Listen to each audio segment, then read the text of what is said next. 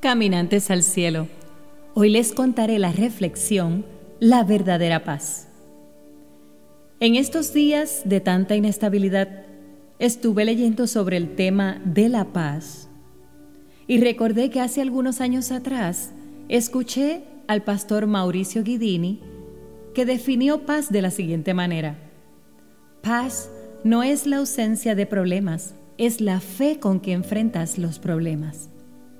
Hace algunas semanas le pedí a mi pastor Rolando Ayala que me compartiera su significado de lo que es paz.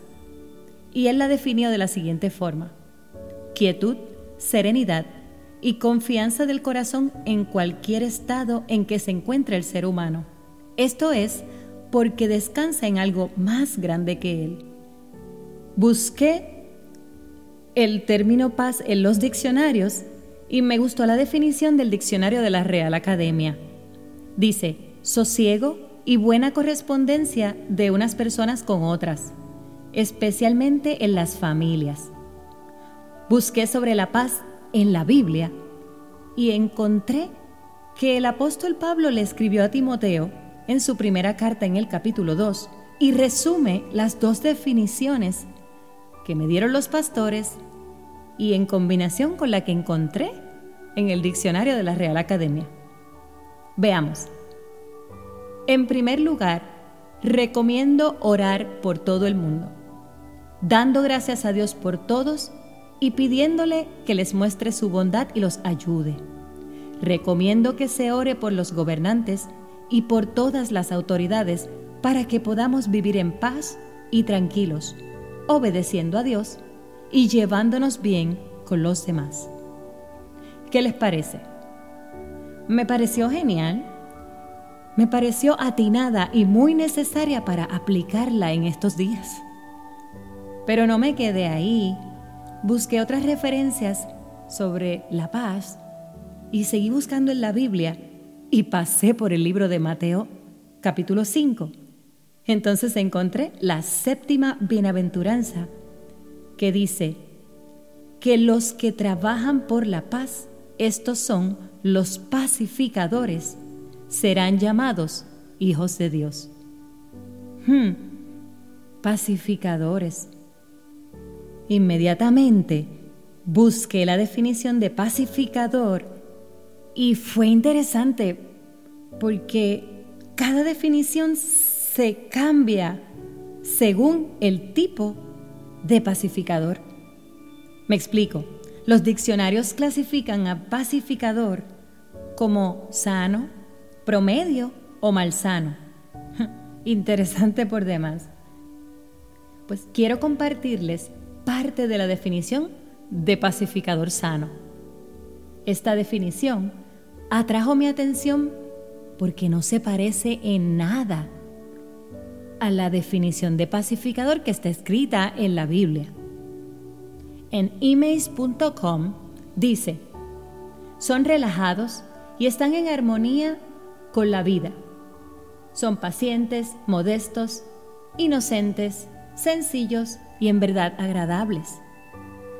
Se tornan optimistas, reforzadores, bondadosos, apoyadores hacen que la gente se sienta cómoda y tienen una influencia sedante, sanadora, armonizan a los grupos y unen a las personas.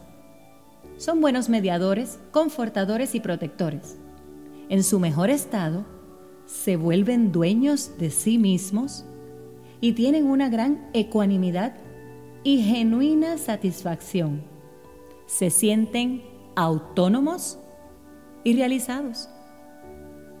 Esta definición me inspiró a compartirles el tema de la paz, pero sin filtros. Sé que esto puede sonar contradictorio, pero si continúan escuchando, entenderán por qué fue meritorio que lo escribiera. En Mateo 10, Jesús expresó lo siguiente, no crean ustedes que he venido para establecer la paz de este mundo.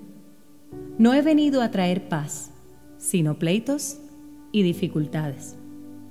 He venido para poner al hijo en contra de su padre a la hija en contra de su madre y a la nuera en contra de su suegra. El peor enemigo de ustedes lo tendrán en su propia familia. Si ustedes prefieren a su padre o a su madre más que a mí, o si prefieren a sus hijos o a sus hijas más que a mí, no merecen ser míos.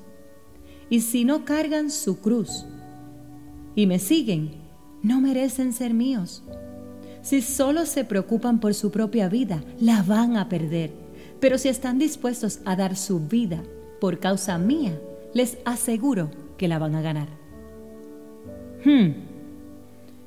Si estos versos bíblicos son mal interpretados, Jesús queda clasificado como revolucionario. ¿O me equivoco? Pero si leemos estos versos bajo la dirección del Espíritu de Dios y hacemos un estudio responsable de su contenido, podremos comprender que su mensaje es esencial.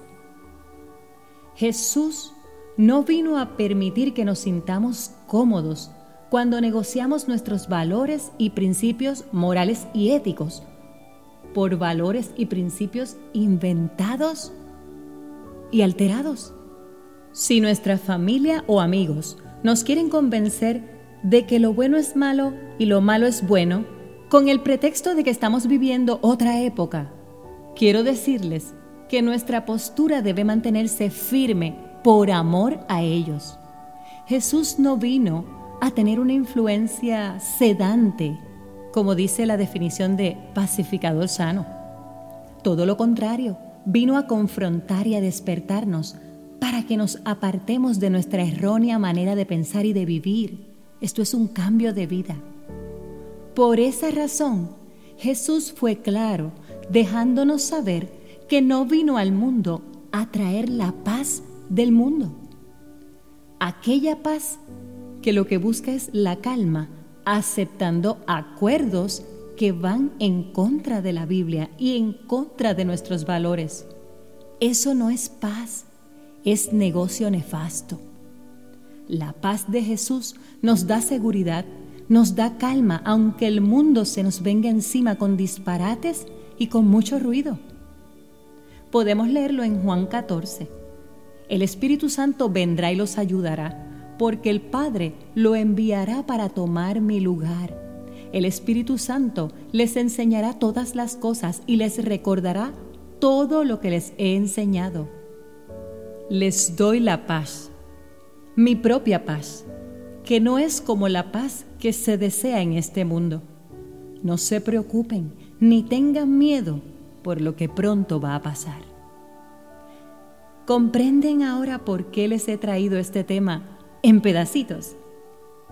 Tengo que ser responsable con Dios, con ustedes y conmigo. Y por eso les escribo utilizando como base la palabra de Dios.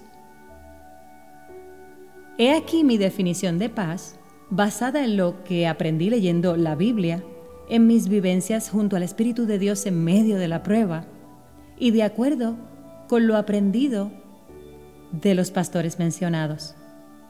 Paz es poder estar tranquilo y confiado en medio de la tormenta. Es no estar de acuerdo ni por un momento con los actos de pecado. Es no apoyar aquello que vaya en contra de mis principios y valores sin tener que discutir, insultar, desafiar o maltratar a mi opositor. Espero que, más que estar de acuerdo con mi definición de paz, puedan experimentarla. La verdadera paz vive en nuestro interior cuando el Espíritu de Dios está en nosotros. Podemos escuchar anuncios de guerra, anuncios de terremoto, de tsunami, de pandemia, de caída económica global, de desgracias, de abusos, entre muchas otras contrariedades que podría mencionar. Pero nosotros permaneceremos firmes y tranquilos no nos comeremos las uñas y mucho menos vamos a vociferar desahogos de tragedia. Jesús vino al mundo a establecer su reino en nosotros. Esto es que vino para que nosotros tengamos la certeza de que pese a cualquier circunstancia, sus promesas siguen vigentes. Él no abandona a los que le creen. Esta es nuestra paz. Él es nuestro pacificador. Caminantes al cielo, en los días en que vivimos, tratarán de confundirnos con medias verdades o con verdades tergiversadas. Conociendo esto, les invito a que me acompañen a la segunda parte de este escrito. Les espero bendiciones en extremo.